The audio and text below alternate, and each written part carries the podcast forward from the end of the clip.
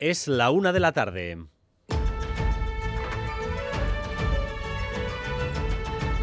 Crónica de Euskadi con Dani Álvarez. A Ratzaldeón, la temperatura preelectoral se va elevando en el país tras la última semana que hemos atravesado con anuncios, cambios en las candidaturas y comentarios de todo tipo. El recambio Urcuyu Pradales, la negativa de Otegui a presentarse y el proceso interno de Euskal Herria Bildu para decidir quién lidera su lista en su momento más dulce electoralmente desembocan hoy en la publicación de una encuesta por parte del gobierno vasco, un sociómetro para las autonómicas. Y la encuesta nos dice que las distancias se están apretando.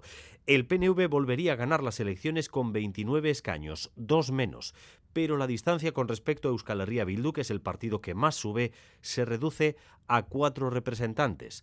Los de Otegui pasan de 21 a 25. También suben el PSE y el PP. Con estos números, el PNV y el PSE tendrían de nuevo mayoría absoluta, pero el equilibrio entre combinaciones sería distinto. Y Manuel Manterola. Gelzales y socialistas retienen su mayoría absoluta. Según el sociómetro, sumarían 40 escaños, dos más de los necesarios, pero la aritmética daría también para un acuerdo EH Bildu, PSE y el Carrequín. Atención porque cada territorio va a ser un mundo. En Vizcaya el PNV no nota desgaste y mantiene su hegemonía. En Guipúzcoa, EH Bildu le adelanta y le saca seis puntos. Y Araba, territorio siempre plural, es donde más escaños bailan de un partido a otro. Es la foto fija que arroja el sociómetro, eso sí, de la etapa pre-Pradales, porque la encuesta finalizó el viernes de la semana pasada antes de conocerse también que Otegui no será candidato. En el pleno del Parlamento de hoy, Euskal Herria Bildu ha empezado a pedir la hora, entrando directamente al choque con Urcuyu. Elecciones ya, su partido no le quiere, pero el gobierno no ha rehuido esa confrontación. Lo ha hecho en varios temas y niveles y también saliendo al contraataque. Su partido ya no confía en usted y su socio de gobierno está manifestando que el suyo es un modelo agotado. Quien no hace un esfuerzo constructivo para nada es usted y es Euskal Herria Bildu, como se está demostrando en las últimas fechas. Mantra bat balitz bezala, egoera katastrofista batean bizi omen gara. Usted lleva al extremo el plan político de Sortu, que un malestar social permanente para el asalto al poder y esta mañana hemos escuchado en Boulevard a la alcaldesa de Pamplona, Cristina Ibarrola. Desde que tomó posesión, sobre ella pesa la posibilidad de que le planten una moción de censura, que de momento es solo eso, un rumor. Ha venido además en un momento dulce, exultante por el espectáculo de los farolillos en San Saturnino, que tuvo una asistencia masiva. Y lejos de temer que la echen, se sube al carro de la moderación propuesto por Javier Esparza e invita al PSN y a Gueró Abay a pactos creo que la coordinadora del no que han formado y que llevan cinco meses diciendo no a todo, en algún momento tendrá que tener su fin. Se lo voy a poner fácil. Yo confío, desde luego, plenamente en que podemos acordar muchos proyectos. De hecho, en privado están de acuerdo con muchos proyectos. Detenido en Alemania el hombre acusado de maltrato que huyó con su expareja y su bebé que vivían en un piso tutelado el detenido de ellas de momento no se sabe nada, a. El hombre tenía una orden de alejamiento de su exmujer. Ella se encontraba en un centro tutelado de la Diputación de Guipúzcoa junto a su bebé, aunque rechazó el servicio de escolta. Durante un paseo decidió marcharse con su expareja, días antes de que se celebrara una vista para decidir si se le imponía una pulsera telemática. Se puso en marcha entonces un dispositivo de búsqueda internacional que ha llevado a la detención del acusado en Alemania. Por el momento no se tiene noticia de la mujer ni de la niña que al parecer tienen familiares en el país. El vicelendacari y consejero de Seguridad Josué Ercoreca ha recordado que ella tiene libertad de movimiento. En cualquier caso, si decide regresar a Euskadi, la Ertzaintza pondrá en marcha un dispositivo de protección para la mujer.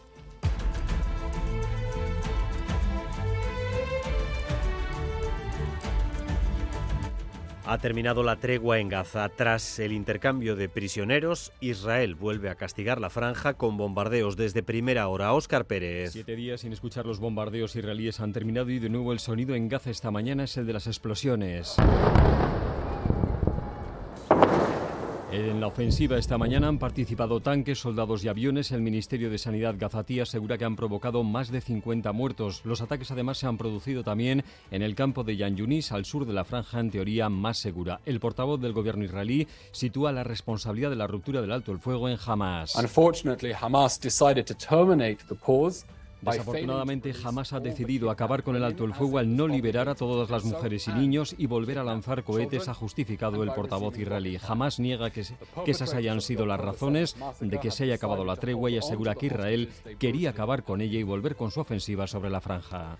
Chillidalecu abrirá mañana la exposición Universo Maet, que reúne en el caserío Zabalaga 17 piezas escultóricas de grandes artistas como Miró o Giacometti.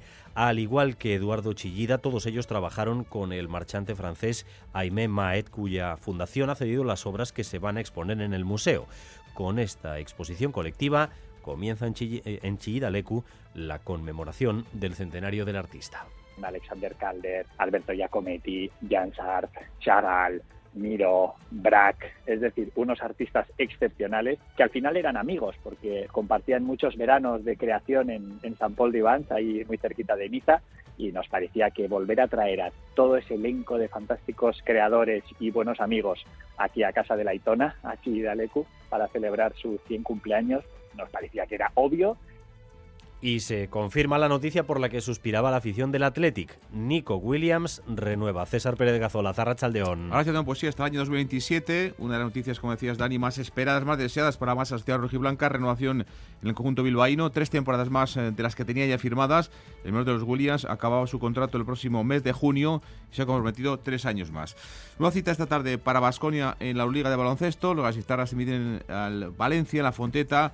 Desde las ocho y media van a buscar los de Ivanovic la sexta victoria en Euroliga este curso. Y hoy comienza también, esta noche, la segunda jornada del Parejas de Pelota en el frontón de Amorebieta se miden dos dúos que ganan su primer partido, los Jonander, Peña Albisu, ante Eric Jaca y Mariz Curren. Y en cuanto al tiempo, tras una mañana lluviosa, tenemos cielos bastante despejados a estas horas, aunque la lluvia regresará en forma de chubascos al final del día.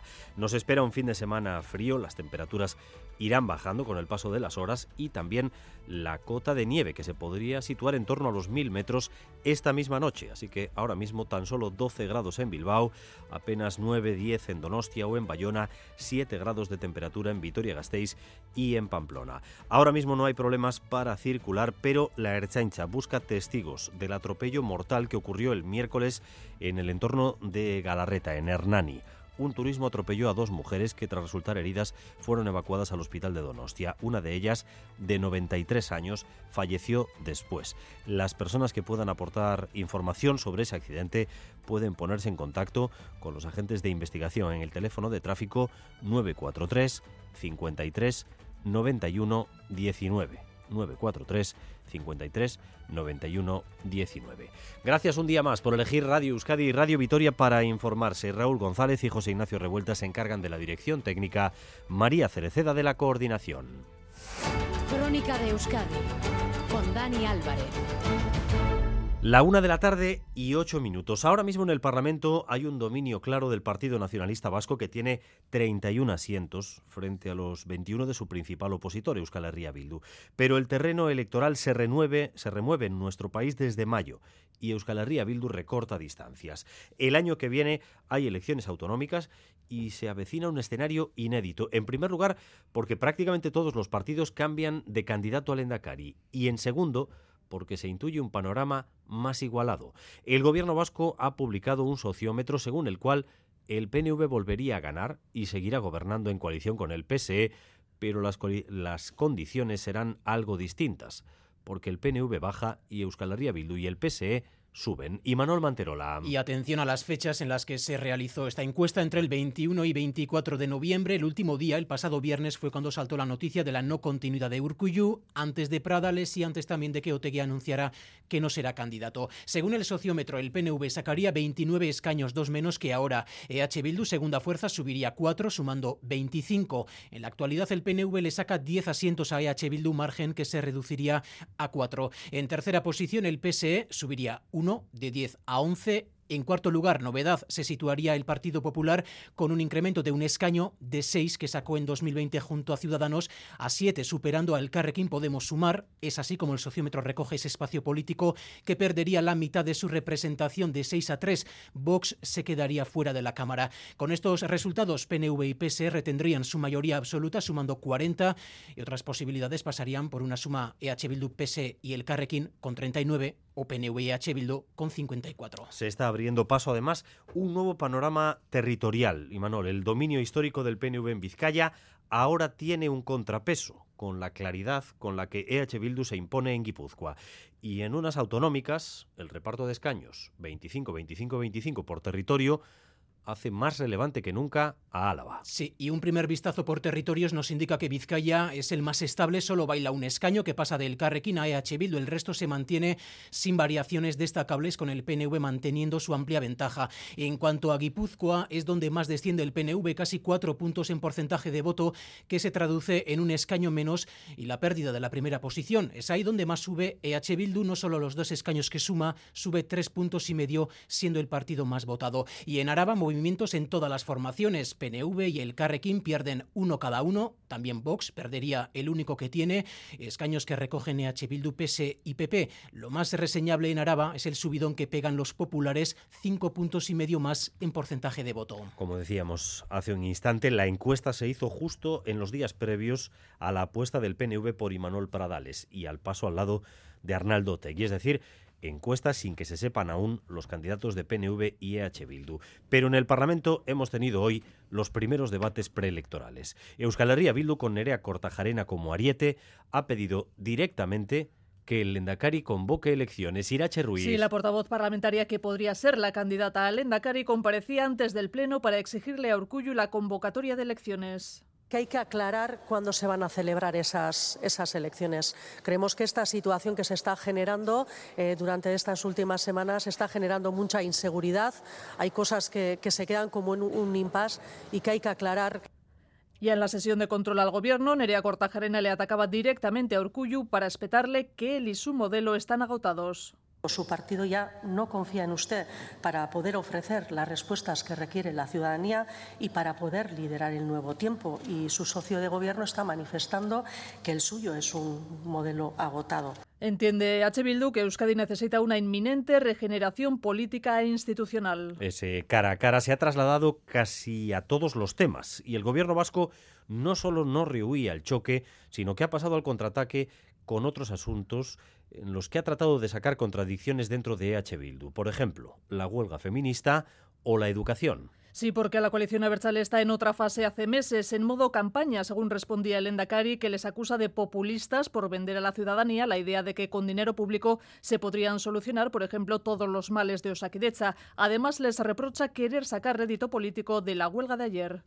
Quien no hace un esfuerzo constructivo para nada es usted y es Euskal Herria Bildu, como se está demostrando. Decir que todo se puede resolver con dinero público. Puro populismo, señora Cortajarena. La utilización de la huelga feminista para fines partidistas. Mi pregunta es. ¿La causa feminista está hoy mejor o peor que antes de ayer jueves? Le echaba un capote el consejero Bildarratz que tacha a Bildu de incoherente por oponerse a la ley de educación. ¿Dónde está el problema? No hay problema. Hay una decisión que nada tiene que ver con la educación. Han cambiado el sí por el no después de tres años de trabajo viniendo con un no por el no. Yo pido coherencia.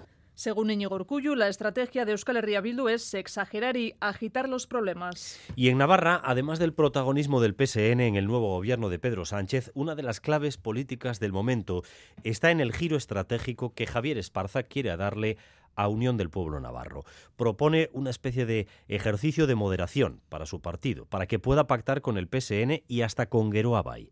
Consciente de que los números ya no le dan y que eh, los socialistas prefieren liderar el gobierno a ser segundones, Esparza quiere abrir una puerta que en la práctica está cerrada. En el Congreso ya lo ven ustedes, de hecho, UPN es el único que está pegado al PP y a Vox.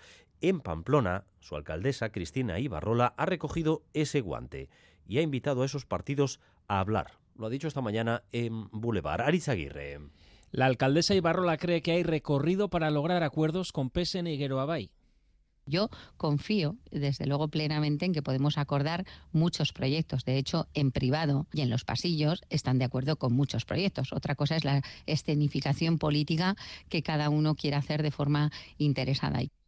Y ante la posible moción de censura, Ibarrola se dispone a defender con todo su alcaldía, recogiendo en los presupuestos se están ultimando propuestas que están en el programa electoral de la oposición. Lo que voy a hacer es ponérselo muy fácil por mi parte. Creo que la coordinadora del no que han formado y que llevan cinco meses diciendo no a todo, en algún momento tendrá que tener su fin. Un relato basado en una mentira que no tiene ningún sostén. Un discurso vacío de autoritarismo y falta de diálogo que se cae cada día. De hecho, en privado están de acuerdo en muchas cosas, pero luego la significación política cuando a uno le interesa es la que es. Ibarrola quiere apurar esa vía útil que apunta Esparza en, con guiños, como por ejemplo dar más visibilidad a Olenchero y con el oxígeno que le dan algunas iniciativas como el éxito de la suelta de los farolillos en San Saturnino, a pesar de la crítica de la oposición, ella califica de rabieta. Lo cierto es que hay sectores de Unión del Boro Navarro que no acaban de entender que el partido siga pegado al Partido Popular cuando el PP ha tratado de vaciar sus listas. De hecho, ayer mismo eh, Alberto Núñez Feijó anunció una recomposición de su eh, línea frontal para hacer oposición al nuevo gobierno de Pedro Sánchez y entre los eh, nuevos portavoces está también Sergio Sayas, otro ex de Unión del Pueblo Navarro. Pero junto a Sayas, eh, rostros y voces tan conocidas como las de Rafael Hernando o Cayetana Álvarez de Toledo. No parece eh, en ningún caso una apuesta por la moderación. El Partido Popular va, por tanto, con todo contra Pedro Sánchez y seguramente también contra Abascal. Madrid, Nerea Sarriegui. Sí, dice el nuevo portavoz en el Congreso, Miguel Tellado, que el PP saca al equipo titular, a los mejores. Alberto Núñez Feijóo refuerza la línea dura, lejos de la moderación, en la primera y en la segunda fila. Recupera para la portavocía adjunta Cayetán Álvarez de Toledo, a Rafael Hernando y al exdiputado de UPN, Sergio Sayas. Línea dura para una legislatura en la que dicen van a ser implacables, aunque hoy les pide calma. No me gustan las descalificaciones. Evidentemente, trataremos de no entrar a la provocación permanente del Gobierno. Pues de momento se queda en intento Miguel Tellado hoy en el Congreso. Nosotros no somos marionetas de Pedro Sánchez, como Pedro Sánchez es marioneta del independentismo. El PSOE lamenta el mensaje que dicen traslada Feijo con estos cambios. Pachi López. Esto es un insulto con patas, el nuevo portavoz del Partido Popular. Desde que ha llegado a la política nacional, lo único que se le conoce es un listado de insultos y de barbaridades, entre ellas la de que el presidente del gobierno tendría que salir de este país en el maletero de un coche. Esta oposición denuncia no construye nada. La una de la tarde y 17 minutos. Está en fase muy inicial, pero lo que les vamos a contar ahora es remarcable. El Tribunal Superior de Justicia del País Vasco impulsa una iniciativa para ver si es posible celebrar juicios en euskera.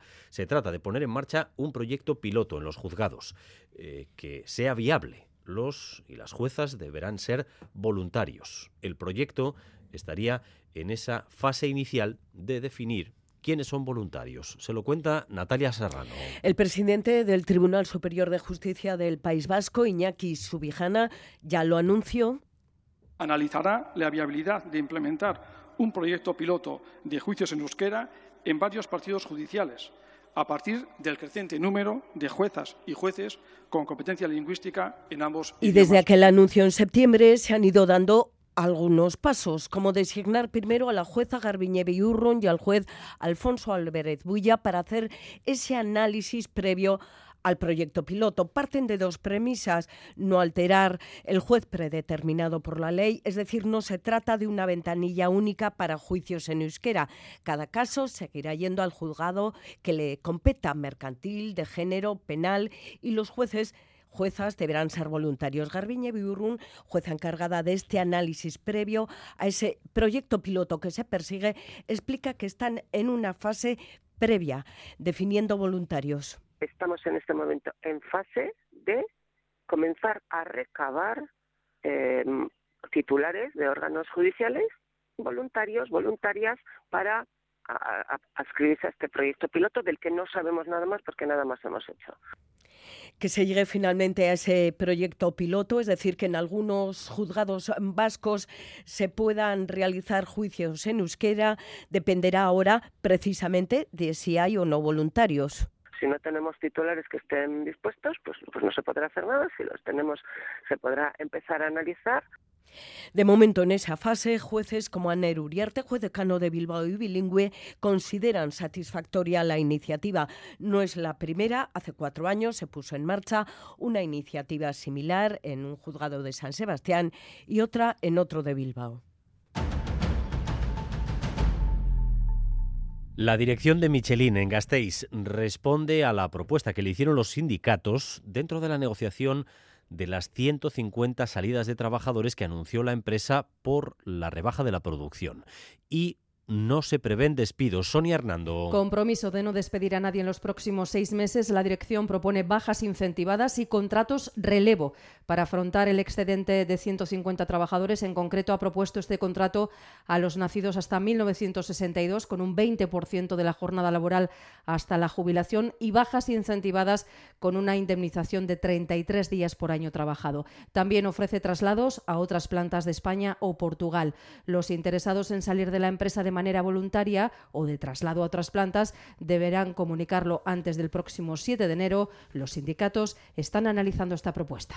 Ha sido detenido en Alemania el hombre acusado de maltrato que huyó a este país con su expareja y su bebé, que vivían en un piso tutelado. Su expareja eh, se fugó, abandonó ese piso para poder huir eh, con él. El detenido está ahora mismo eh, a punto de ser puesto a disposición judicial, aunque de su expareja y de la niña no se sabe todavía nada, a Negoñi. Sí, se ha tardado poco más de un mes en localizar y detener al hombre acusado de maltratar a su mujer y que huyó con ella y con la bebé que tenían en común. La víctima y la menor residían en un centro tutelado de la Diputación de Guipúzcoa cuando durante un paseo se marchó con su expareja. La Ertzaintza puso en marcha entonces un dispositivo de búsqueda que ha terminado con la detención de este hombre en Alemania.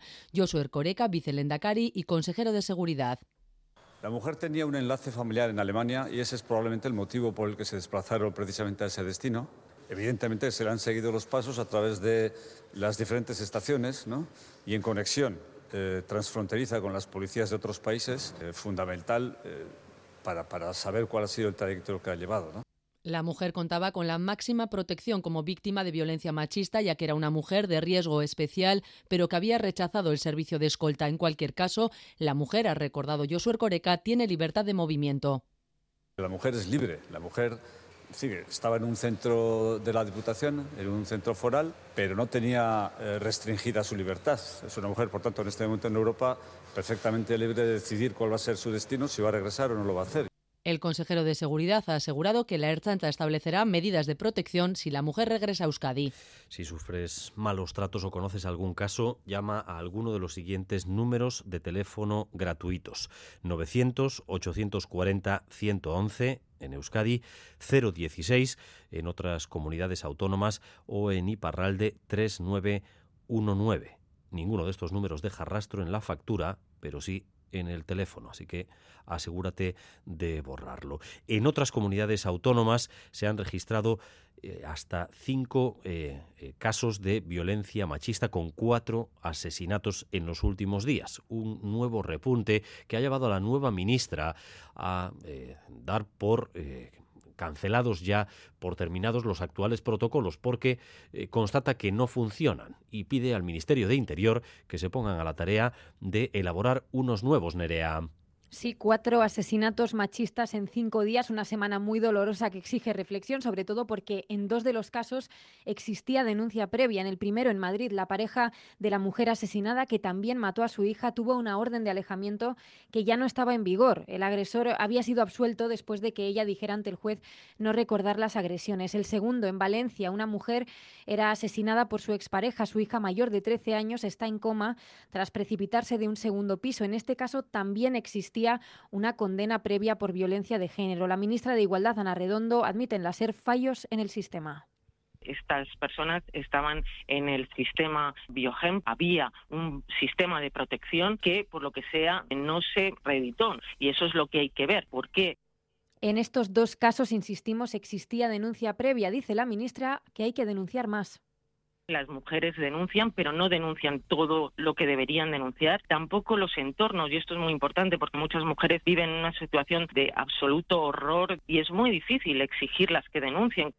El próximo jueves Igualdad de Interior se reunirán para analizar cómo mejorar la protección. 54 víctimas de violencia machista en 2023, 55 niñas y niños huérfanos. Un joven de 21 años murió en la tarde de ayer tras, al parecer, electrocutarse en una torre de alta tensión en el municipio de Lemoiz.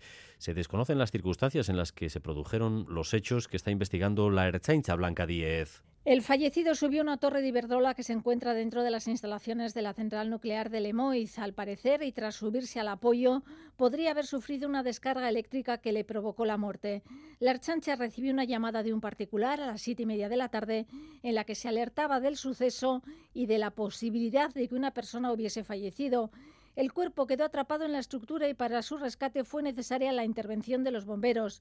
Los técnicos de Iberdrola tuvieron que cortar el suministro eléctrico para que pudieran bajar de la torre el cadáver que se encontraba enganchado por el pie. Debido a estas circunstancias, hasta las 11 de la noche no fue posible terminar el rescate del cuerpo. El cuerpo fue trasladado al servicio de patología forense donde se le va a realizar la autopsia que permite aclarar las causas de la muerte. EITB. Ekin Clima. Pocas veces se reúnen tantos líderes internacionales juntos y hoy varias decenas de ellos se citan en Dubái para participar en la segunda jornada de la COP28.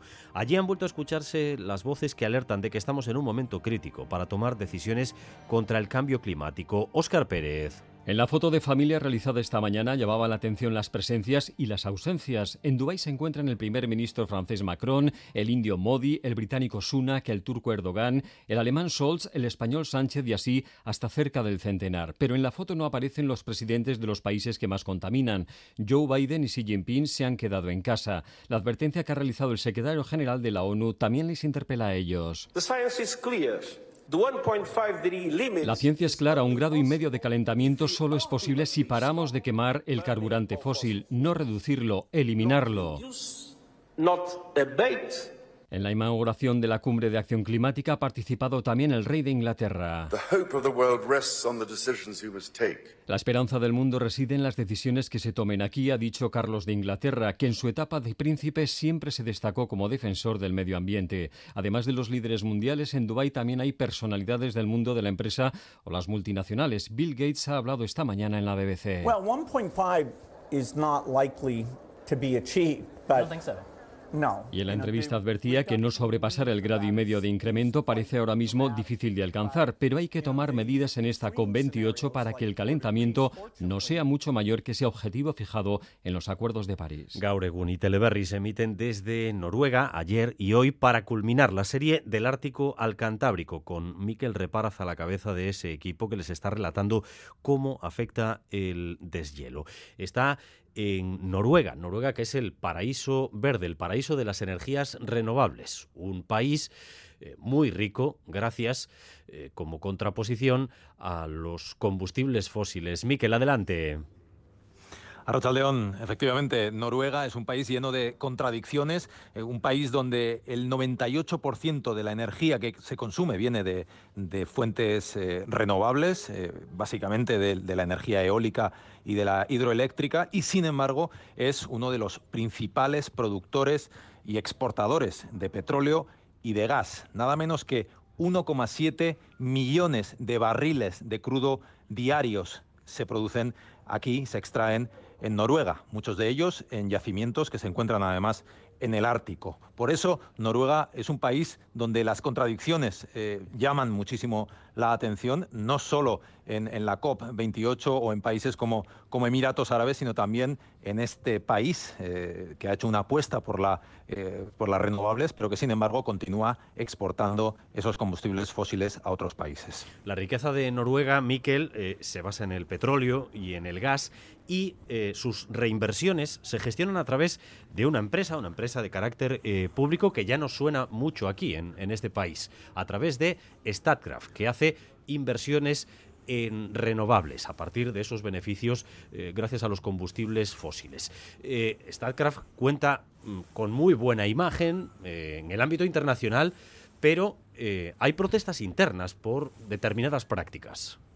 Sí, durante las últimas eh, semanas, desde, desde prácticamente finales de octubre, ha habido una acampada de, activistas eh, samis, de la minoría eh, sami, que es el pueblo que que vive aquí en el norte de, Noruega, que tiene su propio idioma, su propia cultura, y que se manifiesta contra eh, la construcción de los parques eólicos en sus tierras. Eh, el, modo de vida de los samis está basado en el pastoreo de renos y ellos eh, reivindican el uso de sus tierras con esos objetivos y no para construir esos enormes parques eólicos, por ejemplo, el de la península de Fosen, que es el mayor parque eólico de Europa, construido por esta empresa estatal noruega. En unos minutos, eh, Miquel Repara y el resto del equipo de ETV en Gauregun y en Teleberry con eh, sus reportajes e imágenes espectaculares en la serie del Ártico al Cantábrico, hoy de nuevo desde Noruega. Un abrazo, Miquel. Hasta luego, Agur.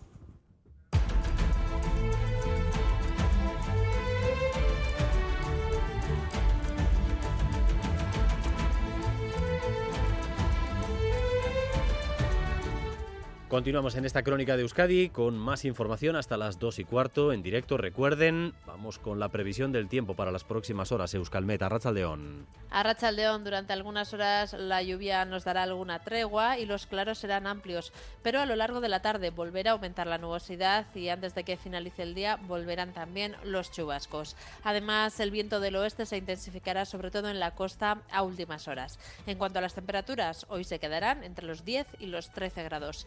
Y de cara al sábado tendremos eh, un ambiente todavía húmedo con lluvia que se puede dar en cualquier momento del día y precipitaciones más abundantes en la mitad norte. Por la noche, eso sí, la lluvia remitirá en todas las zonas. También será destacable mañana el frío y de forma general nos quedaremos eh, por debajo o en el entorno de los 10 grados como mucho con una cota de nieve que rondará los 1000 metros.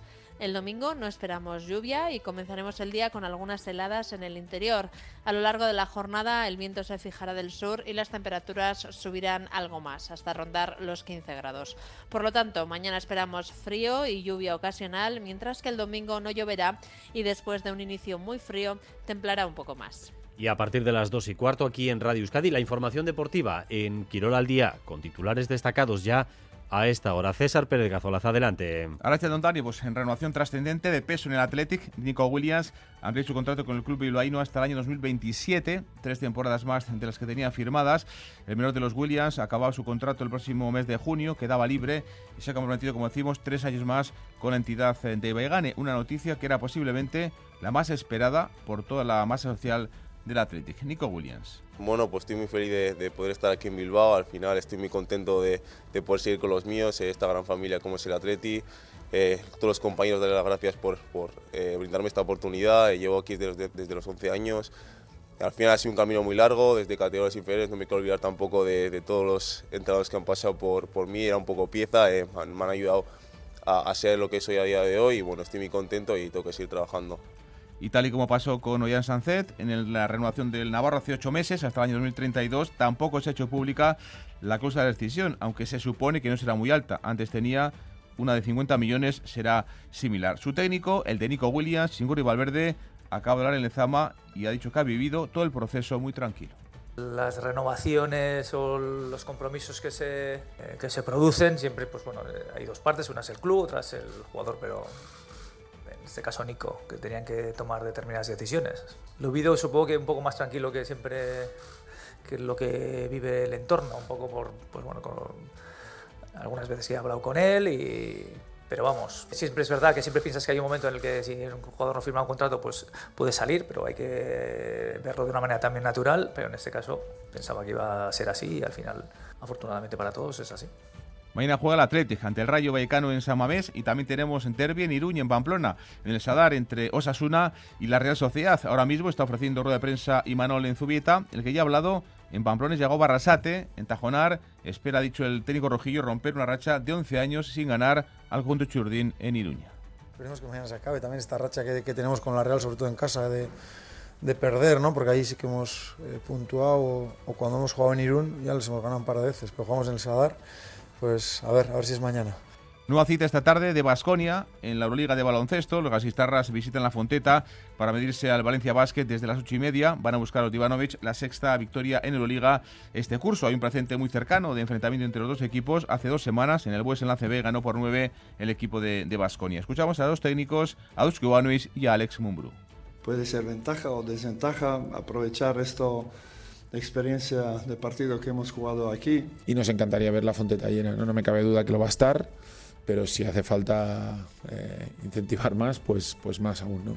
Y lo Guernica ya conoce su rival en la siguiente fase del Eurocup, el baloncesto femenino, serán las belgas del Mechelen, un equipo de, de, Malinas. Y hoy comienza, hablamos de pelota, la segunda jornada del Parejas. En el frontón de Sornocha se miden dos dúos que ganaban su primer partido, los Jonander, Peña y Albisu, Anteri Jaca y John Mariz Currena. Al habla los dos zagueros, Mariezcu y Albisu.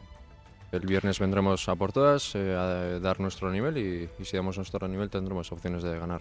Es un torneo muy, muy, muy amplio, eh, puede ganar cualquiera y, bueno, ahí arriba puede estar cualquiera. ¿no? Eh, hay parejas que yo mismo creo que son bastante más, bueno, bastante o más favoritas que las nuestras. También cita esta noche con la Liga Sobal de Balomano, juega Anaitasuna. El conjunto navarro visita Córdoba, visita la pista del Puente Genil desde las 8 de la tarde.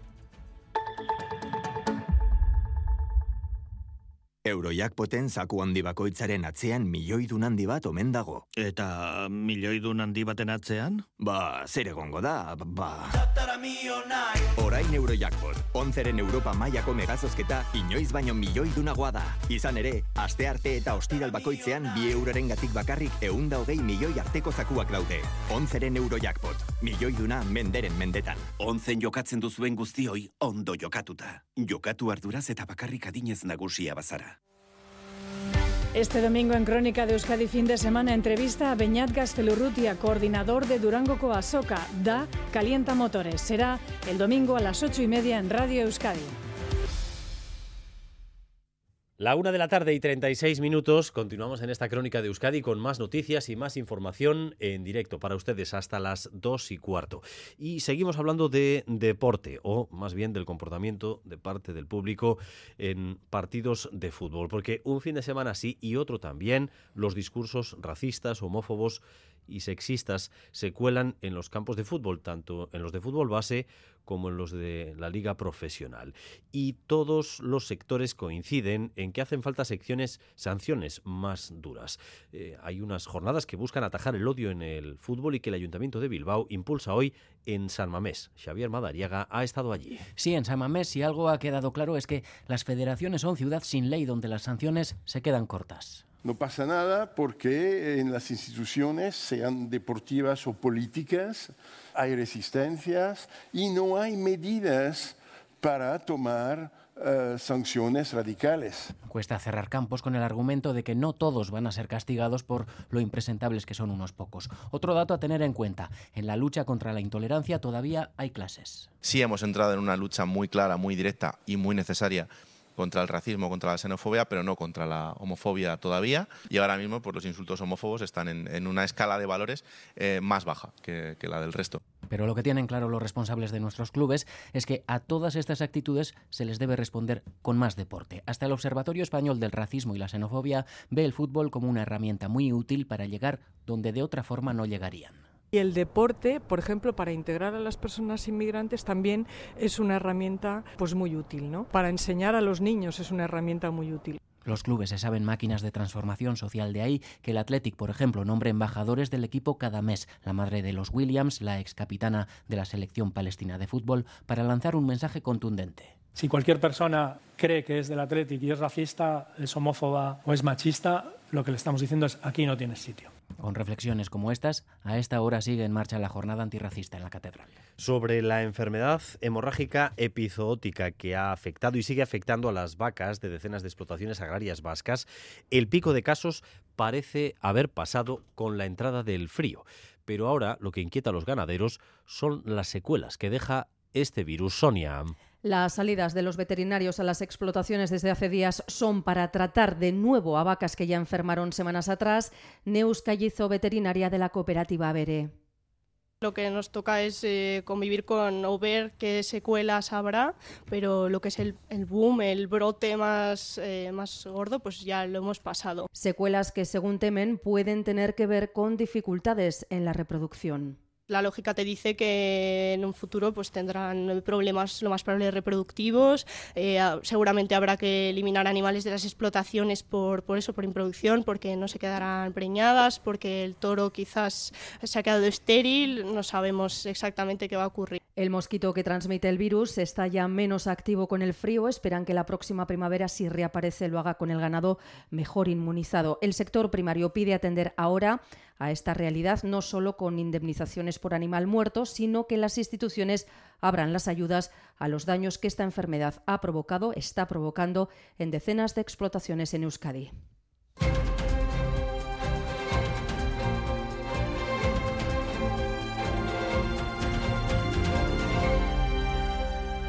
20 minutos para llegar a las 2 de la tarde. Siete días de paz en Gaza han terminado esta mañana. No ha habido acuerdo para prorrogar el alto el fuego y las bombas han vuelto a caer sobre la franja, provocando de nuevo decenas de víctimas. Óscar Pérez. El viernes pasado cayeron las armas y este viernes, siete días después, han vuelto a escucharse en Gaza y lo que es peor, las consecuencias también en la población civil. Vamos a conocer la última hora de la situación allí. Corresponsal Miquel Ayestarán, a Rachaldeón. A Racha León. Bueno, desde primera de la mañana Israel ha reiniciado su ofensiva, ha atacado también el campo de Yan Yunis en el sur de la franja y decenas de muertos según las autoridades gazatíes. Eh, ¿Qué datos tenéis a esta hora? ¿Cómo han discurrido estas primeras horas sin alto el fuego, Miquel?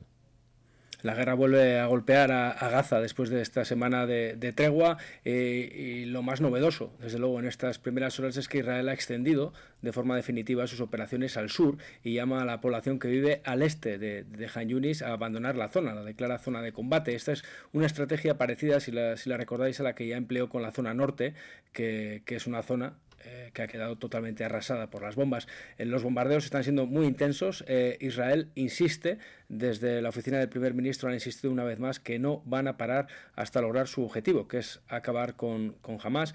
Y ahora mismo el ejército sitúa a los líderes del grupo islamista al sureste de la franja, que es la zona que ha pedido que, que, se evacúen para, para, la próxima semana, según dicen los militares, iniciar una, una, operación similar a la que ya hemos visto en el norte de Gaza, bombardeando de manera masiva y, arrasando la infraestructura.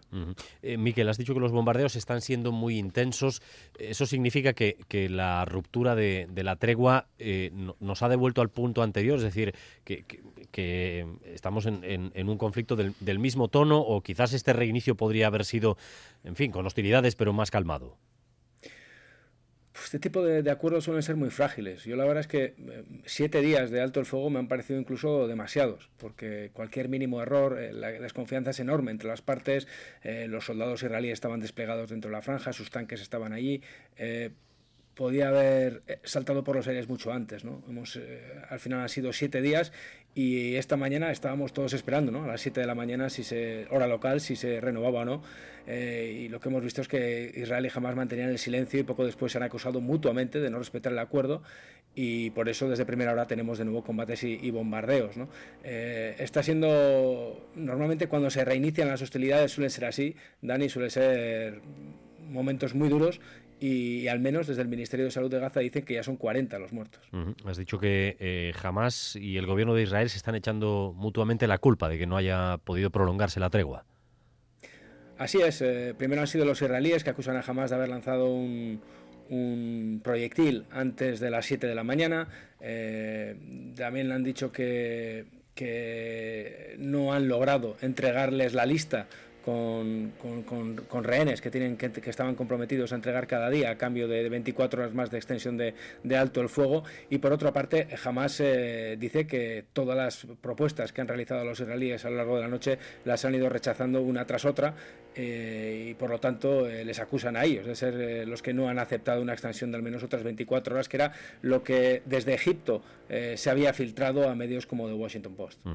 Em, hablábamos hace unos días de, de Qatar, su papel el clave en, las negociaciones, también Egipto, de Israel acaba de marcharse eh, Anthony Blinken, todos los que han estado implicados en la operación del intercambio de, rehenes, eh, ¿qué dicen ahora que esto ya se ha terminado? Bueno, Qatar y Egipto mantienen abierta esa, vía negociadora, esa vía de mediación para intentar una nueva pausa, pero saben que no será sencillo. Esta misma mañana, por ejemplo, el emir de Qatar eh, ha estado en la, COP, eh, en, la COP de, Emiratos Árabes Unidos con el presidente israelí. Eh, se han visto allí, se han, se han estrechado la mano. pero como dices, yo creo que quien, quien, más retratado ha quedado en las últimas horas ha sido el secretario de Estado, Anthony Blinken, que ha realizado su cuarto viaje a Israel y ha fracasado en su intento de intentar mantener el alto el fuego, que es, es a lo que, a lo que vino el jueves. Eh, Israel le pide más tiempo de guerra para acabar con Hamas y desde luego está claro que Netanyahu no está escuchando las peticiones de su, de su gran aliado que le, le pedía mantener la tregua por un doble motivo. El primero para completar la liberación de rehenes y el segundo intentar meter más ayuda a la franja de Gaza. Bueno, pues ya lo han oído ustedes, se ha terminado ese eh, pacto de alto el fuego que ha durado apenas una semana y seguramente se nos viene encima un fin de semana de nuevo de imágenes muy duras desde la franja de Gaza. Miquel, ahí estarán. Un abrazo.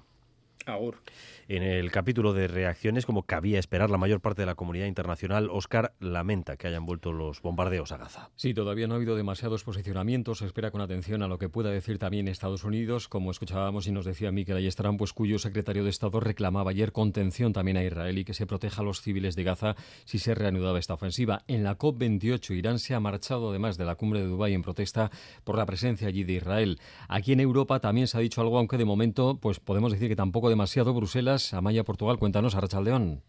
A Rachaldeón, sí, prudencia por parte de las instituciones europeas, probablemente a la espera de que los de ver si los intentos de Qatar y Egipto por volver a la tregua pueden fructiferar. El presidente del Consejo, Charles Michel, ha sido de los pocos que se ha pronunciado y es que ha publicado una foto desde la COP28 precisamente con el presidente egipcio Al-Sisi tras charlar con él sobre la situación en Oriente Próximo. Afirma Michel que la Unión Europea continuará pidiendo que haya pausas y corredores humanitarios para facilitar la liberación de los rehenes y la llegada de ayuda humanitaria a Gaza y ha reiterado su apoyo a la solución de los dos estados para finalizar el ciclo de violencia. Alemania fue uno de los estados miembros que más se resistió a valorar siquiera la ofensiva del gobierno de Netanyahu en Gaza, pero ahora su titular de Exteriores, la verde Annalena Baerbock, ha sido de las pocas que ha lanzado un comunicado para instar a que se haga todo lo posible para reinstaurar la tregua humanitaria. Afirma que el dolor de los civiles israelíes y palestinos es insoportable y que para ponerle fin hay que lograr que jamás ya no suponga un peligro existencial para Israel. Pero también añade que los israelíes no podrán vivir en seguridad si los palestinos no tienen una perspectiva de futuro. Amaya, Portugal, informando para ustedes desde Bruselas. Y una más, Óscar, en torno a la guerra de Gaza y la ofensiva que jamás lanzó sobre el sur de Israel el 7 de octubre. Porque hoy el New York Times cuenta que la inteligencia israelí tuvo en sus manos documentos que mostraban que jamás estaba preparando un ataque de este tipo. Sí, lo estuvo además hace nada menos que un año. El diario cuenta que sabían que tenían planes en Hamas para una ofensiva de esa dimensión, pero entonces no le dieron importancia al considerarla imposible. El diario neoyorquino cuenta que así se desprende de documentos, correos y entrevistas a los que ha tenido acceso, pero los funcionarios militares y de inteligencia israelíes en su momento descartaron ese plan considerándolo demasiado difícil de llevar a cabo para Hamas. En sus manos tuvieron un documento en concreto llamado Muro de Jericó, en que, dice el diario, se describía punto por punto exactamente el tipo de invasión que después provocó 1.200 muertos el 7 de octubre. Hablaban del uso de motocicletas, también de parapentes, de derribar las torres de control mediante drones y otros detalles que luego se plasmaron sobre el terreno. El documento estaba guardado en un cajón al considerarlo, como decíamos, imposible de realizar por los milicianos de Hamas. Todo esto empieza a tener bastantes similitudes con el 11 de septiembre. Tenían el aviso, la sospecha, pero parece que nadie se lo quiso tomar en serio. Buen fin de semana, Óscar. Lo mismo, un abrazo. Una y 48 minutos de la tarde. Ezagutzen ditut nire kontra esan guztiak Zukatiera zigabe Utzi ezadazu egiten Arriberaren kontra Bi aldiz irautzen Irautzaile megaguaia Beti zabiltza esaten Ez ere zela zaia nahi dudana izateko baina alba da zure aldera jotzeko. Dena da kompetentzia gure artean. Nork duen gehiago nor den obea ez da leia ez da leia Elmuga batekin itxutu saiatu distiratzen Ez da leia,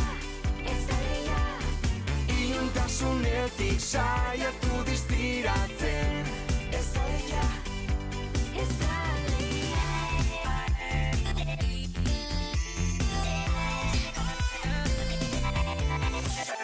Alegina zain daukazu Saiatu zaitez eta ziur lortuko duzu.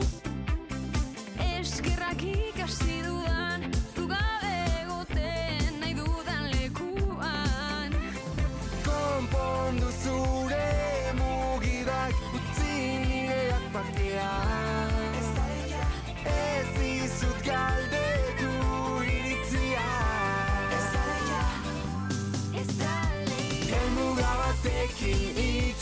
bazaituzte Ez aleia, ez aleia Iuntasunetik saiatu distiratzen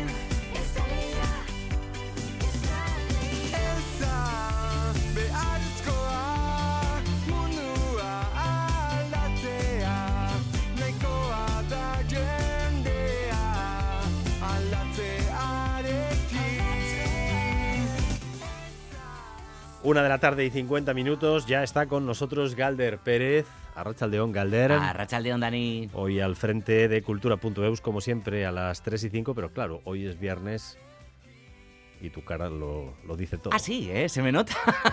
Tengo un fin de semana especial por delante, pero bueno, no he venido aquí a hablar de mi fin de semana, pero sí, mi cara eh, lo dice todo. Espero que el programa también lo diga. Vamos a hablar, como no, de, de la cartelera de cine. Bueno, vamos a repasar con Iker Zabala también eh, todas las buenas noticias de, de ayer, con esas 45 nominaciones a los premios Goya de la representación vasca, en 33 de ellas la participación de esta casa de ITV. Es una pasada, Dani. Es una pasada. Con, con- con eso podéis tener el programa completo. Sí, además nos ponemos a charlar Iker y yo. Y, pero... Bueno, y sobre todo Iker, con lo exhaustivo Sí. que es, ¿no? Sí, sí, sí, totalmente. Preparamos además, Dani, con uno de los protagonistas también de, de los Goya de- de- del año que viene ya, porque la 38 edición será el año que viene, el 10 de febrero en Valladolid. Con Pablo Berger estamos haciendo una cita también para ver si lo traemos el lunes al programa y demás, que tiene cuatro nominaciones con Robot Dreams, que ojo, que para una película de animación desde luego está muy bien. ¿Sabes eh, lo bueno que tiene esta eclosión de- del cine vasco en todos los ámbitos, con tantas nominaciones y eh, que no hay que hacer la dichosa porra de los Goya, porque es imposible. Vas a hacer cuarenta y pico eh, quinielas, pues no se puede. Ya, ya, no sé. Hombre, hay algunas categorías, como por ejemplo en guion, que de 5, eso es de 5, 4 son vascos, por ejemplo, ¿no? Iremos tratándolo también, bueno, daremos algunas noticias en breve de, de cositas que vamos a hacer en cultura.eu súper interesantes el año que viene, de cara a ir calentando los Goya, ir calentando motores y poner, ¿no? En acción la maquinaria del cine, pero aquí, en la radio. Bueno, vive un momento fantástico el, cine vasco. Pero tenemos que empezar hablando de música, eso antes de nada, porque está sonando aquí de fondo desde hace un ratito Iker Laurova, que estrena nuevo tema, Es da Leia. Eh, y además lo hace con STR, se acerca a los ritmos urbanos de, de la banda vizcaína. STR habla de la no competencia entre aquellas personas que ejercen la misma profesión. Se refieren a la música. No sé, Dani, esto lo podríamos extrapolar también a, a la radio. ¿Tú sientes mucha competencia aquí en la radio con otros compañeros de otras radios y demás? No, no, no es No, ¿verdad? no. El colegueo, ¿no? Sí que... Hay momentos, ha habido momentos de eh, algún pique sano y tal, pero Sí, pero es de ley ya, ¿no? Y yo creo que en el cine también pasa algo parecido al final, ¿no? También las personas que trabajan en el cine se van cruzando en diferentes proyectos y demás. Bueno, pues a esto le cantan Iker Laurova. hay que llevarse bien. ¿no? Sí. Hay que llevarse bien, Galder. Eh, sí, Hay se, que llevarse. Se intenta, se intenta. Pues yo soy un pánfilo, STR e Iker Laurova, está leia.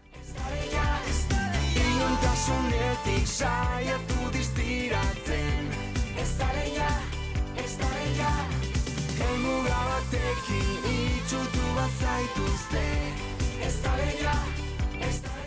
Y Chillida Leku acogerá a partir de mañana una exposición importante, Universo Maet, que reúne 17 piezas escultóricas de grandes figuras como Miró o Giacometti. Sí, exactamente. También están en Calder, eh, Chagall, Braque. ¿No ves? Esta leía aquí un montón de artistas unidos. Bueno, al igual que, que Chillida, todos ellos eh, trabajaron con el marchante Aimé Maet, cuya fundación ha cedido las obras que se exponen en el museo. Las esculturas se mostrarán tanto en el interior del caserío Zabalaga como en las campas exteriores. Y con esta muestra colectiva se va a dar comienzo a la conmemoración del centenario del artista. Escuchamos a su nieto, a Miquel Chillida. Es una exposición que a nivel escultórico no tiene parangón. Es una maravilla cruzar una puerta y encontrarte un palazuelo, encontrarte un, un miró. Y luego la exposición se completa con la última sala, donde lo que tenemos son sobre todo dibujos, pues era muy habitual los intercambios entre artistas, entonces pues un dibujo de Calder dedicado a los Aitonas, otro de Miro, otro de... muestra esa intimidad, esa relación tan íntima que había entre ellos, es como cerrar muy bien ese círculo en la última sala de la exposición del caserío.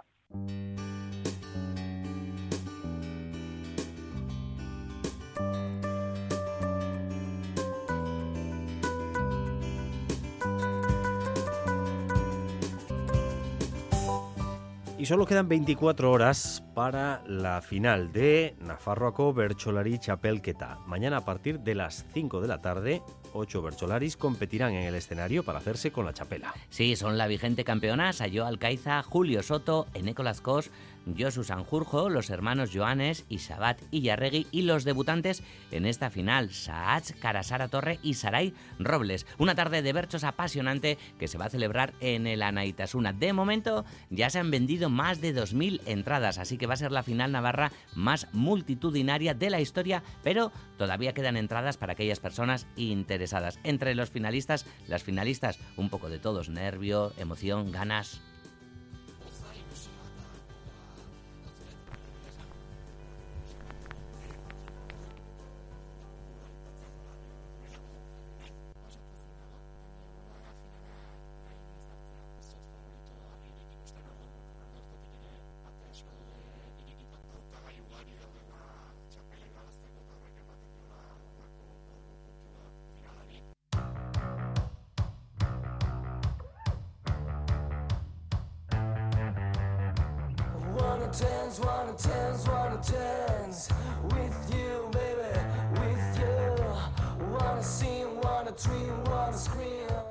Seguimos en Navarra porque ya está en marcha en Naoiz la primera edición del Festival Internacional LEB de Nuevos Lenguajes Escénicos. Durante este festival se van a estrenar varios espectáculos, algunos de ellos realizados por colectivos y artistas locales con los que llevan trabajando tres meses. Y también se van a exhibir piezas con una avalada trayectoria y otras serán más experimentales. Entre los invitados, grandes nombres, como este año, por ejemplo, el Premio Nacional de Danza Daniel Abreu, la creadora y performer Alessandra García o la directora de teatro y actriz Olach Gorrochategui. Hasta el 9 de diciembre, pues una potente programación con diferentes creadores de diferentes lugares, como decimos también, internacionales. Asier Andueza es director artístico de Lev Hayaldia. LEB Hayaldia es un festival internacional de nuevos lenguajes escénicos. LEB es el acrónimo de Lenguaje Escénico Berría, quiere decir nuevos lenguajes escénicos en euskera. Y es un festival que apuesta por llevar la vanguardia escénica al entorno rural, principalmente atendiendo a una premisa básica, que es el derecho de todas las personas que tenemos para el acceso a la cultura.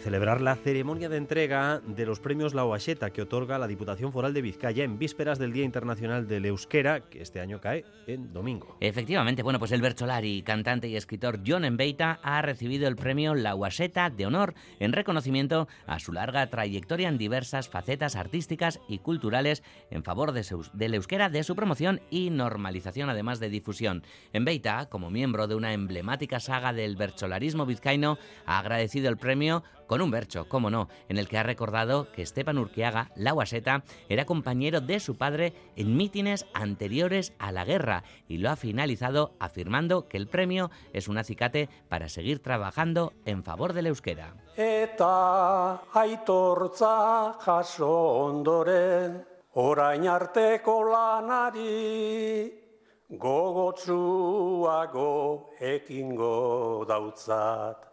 Euskar harturik gidari, eskerrik asko aldundia eta besarkada bat danari. Y el resto de premios Dani para Libe Goitia por su poemario Fasfatun en la categoría mayores de 35, Ángel Erro por poema Liburu bat irakurtzeko jarraibideak y Oyer Plaza que ha recibido el premio La Guaseta en la categoría audiovisual por su documental Memoria Lurperatuta.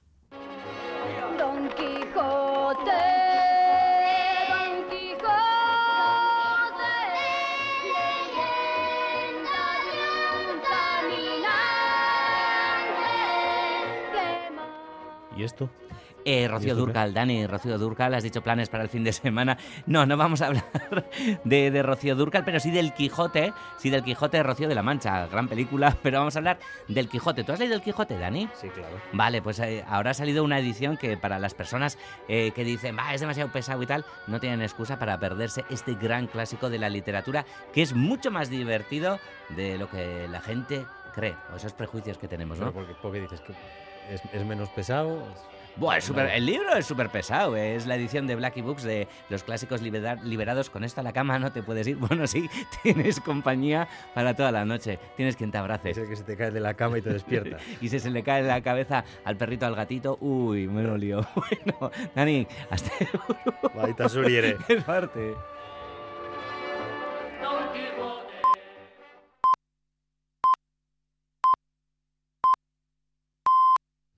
Son las 2 de la tarde.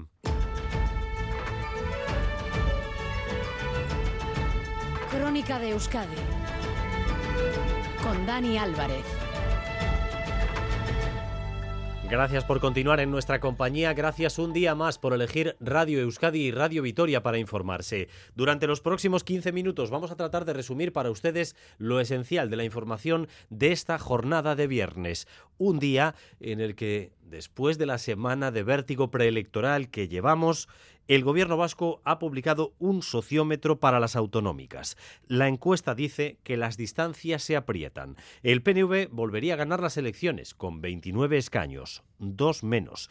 Y la distancia con respecto a Euskal Herria Bildu, que es el partido que más sube, se reduce a cuatro representantes. Los de Otegui pasan de 21 a 25. Así que el equilibrio entre combinaciones sería distinto. Y Manuel Manterola. Y ojo a las fechas en las que se realizó la encuesta entre el 21 y el 24 de noviembre. El último día, el pasado viernes, fue cuando saltó la noticia de la no continuidad de Urcuyu, antes de Pradales y antes también de que Otegui anunciara que no será candidato. Según el sociómetro, el PNV sacaría 29 escaños, dos menos que ahora. EH Bildu, segunda fuerza, subiría 4, sumando así 25.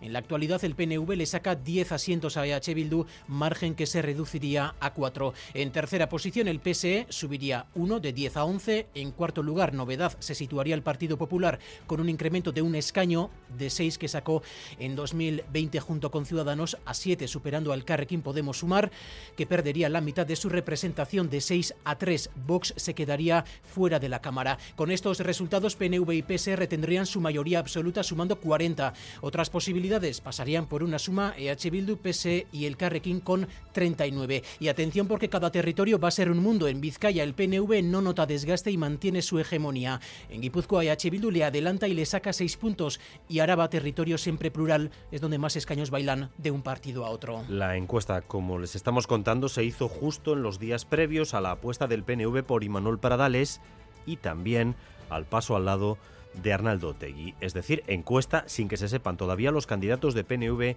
y EH Bildu. Pero en el Parlamento Vasco hemos tenido hoy ya los primeros debates preelectorales. EH Bildu con Nerea Cortajarena como ariete ha pedido directamente al Lendakari que convoque elecciones. Pero ese cara a cara se ha trasladado luego a casi todos los temas. El gobierno vasco no solo no re- rehuye el choque, sino que pasa al contraataque con otros asuntos en los que ha intentado sacar contradicciones en EH Bildu, por ejemplo, la huelga feminista o la educación. Irache Ruiz. Sí, la portavoz parlamentaria de H. Bildu y posible candidata al Endacari, Nerea Cortajarena, le exige a Urcullu la convocatoria de elecciones. Entiende que su gobierno está agotado y en funciones. Su partido ya no confía en usted para poder ofrecer las respuestas que requiere la ciudadanía y su socio de gobierno está manifestando que el suyo es un modelo agotado. Que hay que aclarar cuándo se van a celebrar esas, esas elecciones. Se está generando mucha inseguridad. El Endacari le respondía acusando a la coalición Abertzale de populista. Además, Urcuyu les reprocha querer sacar rédito de una huelga feminista cuya eficacia cuestiona. Decir que todo se puede resolver con dinero público, puro populismo, señora Cortajarena. La utilización de la huelga feminista para fines partidistas. Mi pregunta es, ¿La causa feminista está hoy mejor o peor que antes de ayer jueves? Se sumaba a la crítica a Bildu el consejero Bildarratz, les llama incoherentes por oponerse a la ley de educación. ¿Dónde está el problema? No hay problema. Hay una decisión que nada tiene que ver con la educación. Han cambiado el sí por el no después de tres años de trabajo viniendo con un no por el no. Yo pido coherencia. Considera el Ejecutivo Vasco que los de Otegui exageran y agitan el debate político porque ya están en campaña. Y esta mañana hemos escuchado en Boulevard a la alcaldesa de Pamplona, Cristina Ibarrola. Desde que tomó posesión, sobre ella pesa la posibilidad de que le planten una moción de censura que de momento es solo eso, un rumor. Ha venido además en un momento dulce, exultante por el espectáculo de los farolillos en San Saturnino, que tuvo una asistencia masiva. Así que lejos de temer que la echen, se sube al carro de la moderación que ha propuesto Javier Esparza para UPN e invita al PSN y a Geroa Bay a alcanzar pactos. Creo que la coordinadora del no que han formado y que llevan cinco meses diciendo no a todo, en algún momento tendrá que tener su fin. Se lo voy a poner fácil. Yo confío, desde luego, plenamente en que podemos acordar muchos proyectos. De hecho, en privado están de acuerdo con muchos proyectos.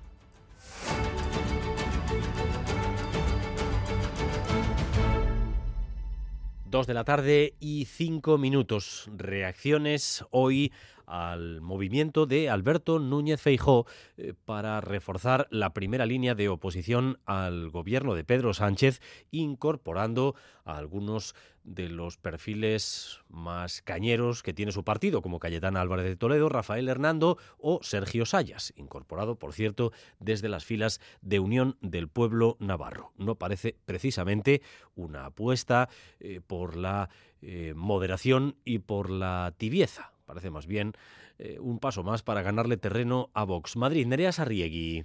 Sí, Alberto Núñez Feijóo refuerza la línea dura en la primera y en la segunda fila. Recupera para la portavocía adjunta del Congreso a Cayetán Álvarez de Toledo, a Rafael Hernando y al exdiputado de UPN Sergio Sayas. Todo para una legislatura en la que dicen van a ser implacables, aunque hoy les pide calma. No me gustan las descalificaciones. Evidentemente, trataremos de no entrar a la provocación permanente del Gobierno.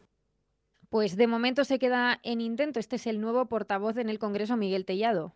Nosotros no somos marionetas de Pedro Sánchez, como Pedro Sánchez es marioneta del independentismo. El PSOE lamenta el mensaje que dicen traslada Feijóo con estos cambios. Pachi López. Esto es un insulto con patas. El nuevo portavoz del Partido Popular. Desde que ha llegado a la política nacional, lo único que se le conoce es un listado de insultos y de barbaridades. Entre ellas, la de que el presidente del gobierno tendría que salir de este país en el maletero de un coche. Esta oposición, decía Pachi López, no construye nada. Ha sido detenido en Alemania el hombre acusado de maltrato que huyó con su expareja y su bebé, que, como recordarán, vivían en un piso tutelado en Guipúzcoa. Él está detenido, de ellas de momento no se sabe nada. Ane Goñi. Se ha tardado poco más de un mes en localizar y detener al hombre acusado de maltratar a su mujer y que huyó con ella y con la bebé que tenían en común. La víctima y la menor residían en un centro tutelado de la Diputación de Guipúzcoa cuando durante un paseo se marchó con su expareja. Días antes, además, de que se celebrara la vista para decidir si se le imponía a él una pulsera telemática. La Ertzaintza puso en marcha entonces un dispositivo de búsqueda que ha terminado con la detención de este hombre en Alemania. Josu Erkoreka, vicelendacari, La mujer tenía un enlace familiar en Alemania y ese es probablemente el motivo por el que se desplazaron precisamente a ese destino. Evidentemente se le han seguido los pasos a través de las diferentes estaciones ¿no? y en conexión eh, transfronteriza con las policías de otros países, eh, fundamental eh, para, para, saber cuál ha sido el trayecto que ha llevado. ¿no? La mujer contaba con la máxima protección como víctima de violencia machista, ya que era una mujer de riesgo especial, pero había rechazado el servicio de escolta. En cualquier caso, la víctima, ha recordado Josué Coreca, tiene libertad de movimiento. La mujer es libre, la mujer estaba en un centro de la Diputación, en un centro foral, pero no tenía eh, restringida su libertad. Es una mujer, por tanto, en este momento en Europa perfectamente libre de decidir cuál va a ser su destino, si va a regresar o no lo va a hacer. El consejero de Seguridad ha asegurado que la Ertzaintza establecerá medidas de protección si la mujer regresa a Euskadi. En el ámbito de la violencia machista, en tan solo cinco días, en España, tres mujeres y una niña han sido asesinadas. Varios de estos crímenes se han cometido por parte eh, de hombres que además tenían antecedentes por violencia de género. Así que la nueva ministra de Igualdad ha lanzado un mensaje dirigido especialmente al Ministerio de Interior. Hay que cambiar ya los protocolos, las fórmulas, porque está visto que no funcionan. Nerea. Sí, ha sido una semana muy dolorosa que exige reflexión, sobre todo porque en dos de los casos existía denuncia previa. En el primero, en Madrid, la pareja de la mujer asesinada, que también mató a su hija, tuvo una orden de alejamiento que ya no estaba en vigor. El agresor había sido absuelto después de que ella dijera ante el juez no recordar las agresiones. El segundo, en Valencia, una mujer era asesinada por su expareja. Su hija mayor de 13 años está en coma tras, precipitarse de un segundo piso. En este caso también existía condena previa por violencia de género. La ministra de Igualdad, Ana Redondo, admite en SER fallos en el sistema estas personas estaban en el sistema Biogem, había un sistema de protección que, por lo que sea, no se reeditó. Y eso es lo que hay que ver. ¿Por qué? En estos dos casos, insistimos, existía denuncia previa. Dice la ministra que hay que denunciar más. Las mujeres denuncian, pero no denuncian todo lo que deberían denunciar. Tampoco los entornos, y esto es muy importante porque muchas mujeres viven en una situación de absoluto horror y es muy difícil exigirlas que denuncien.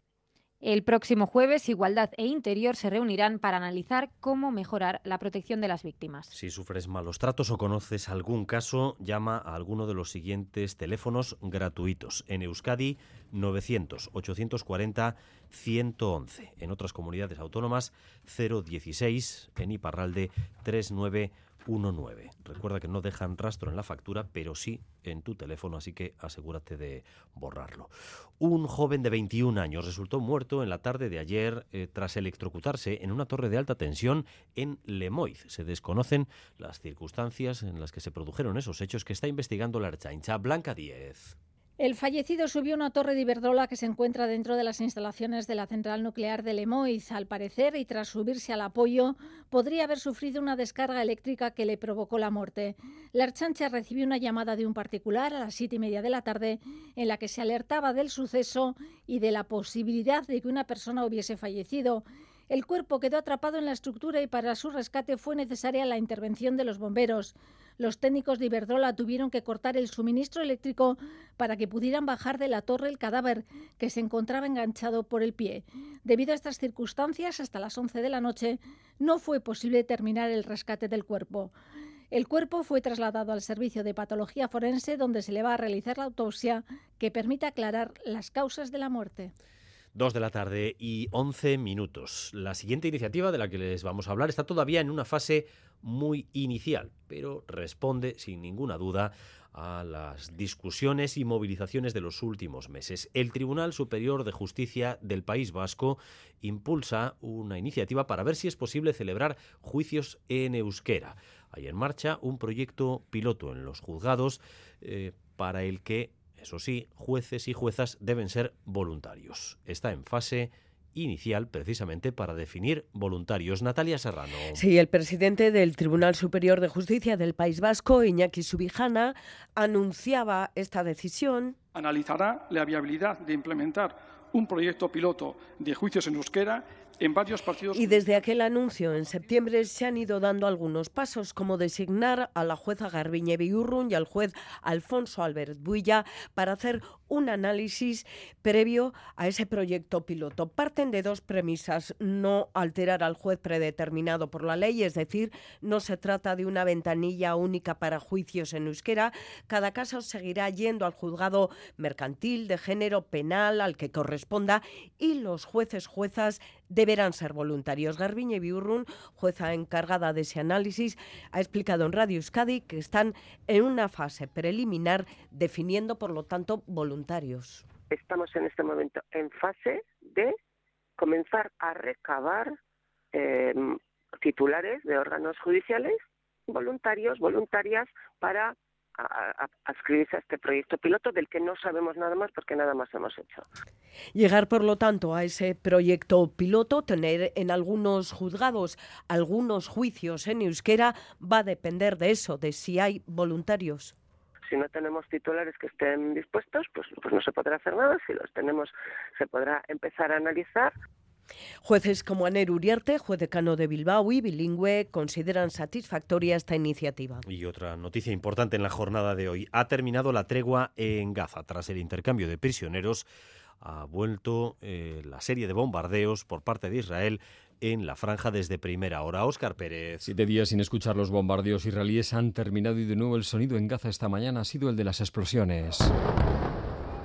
El Ministerio de Sanidad de Gaza asegura que han provocado más de 50 muertos. Los ataques además se han producido también en el campo de Yan Yunis, el sur de la franja, en teoría más segura. El portavoz de UNICEF desde un hospital en ese campo de refugiados dice que no pueden acoger más heridos. Se está permitiendo el asesinato de niños. Esta es una guerra de niños, ha dicho el portavoz de UNICEF. El gobierno israelí sitúa la responsabilidad de la ruptura en Hamas. Desafortunadamente, jamás ha decidido terminar el alto el fuego al no liberar a todas las mujeres y niños y al volver a lanzar cohetes a Israel, ha justificado el portavoz israelí. Jamás, por su parte, niega que esas hayan sido las razones de que se haya acabado la tregua y asegura que Israel quería acabar con ella y volver con su ofensiva sobre la franja.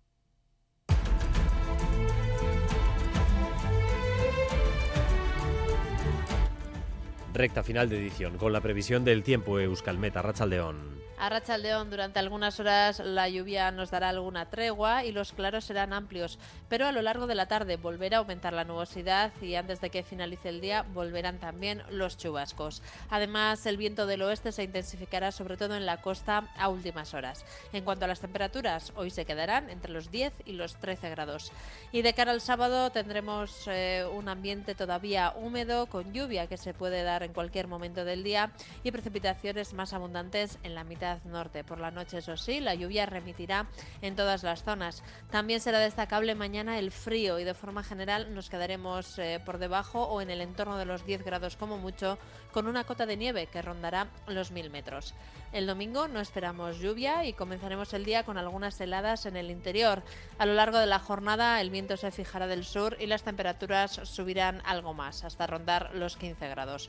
Por lo tanto, mañana esperamos frío y lluvia ocasional, mientras que el domingo no lloverá y después de un inicio muy frío templará un poco más. Y atención, en Andoain, sentido Pamplona, en la A15 se ha producido un accidente de chapa entre dos vehículos y hay retenciones en esa zona. La Archancha está regulando el tráfico a la espera de que retiren esos coches. Andoain, sentido Pamplona, en la A15 retenciones por un accidente. Hasta aquí esta crónica de Euskadi con Raúl González y José Ignacio Revuelta en la dirección técnica y María Cereceda en la coordinación. es hasta buruón. Crónica de Euskadi con Dani Álvarez.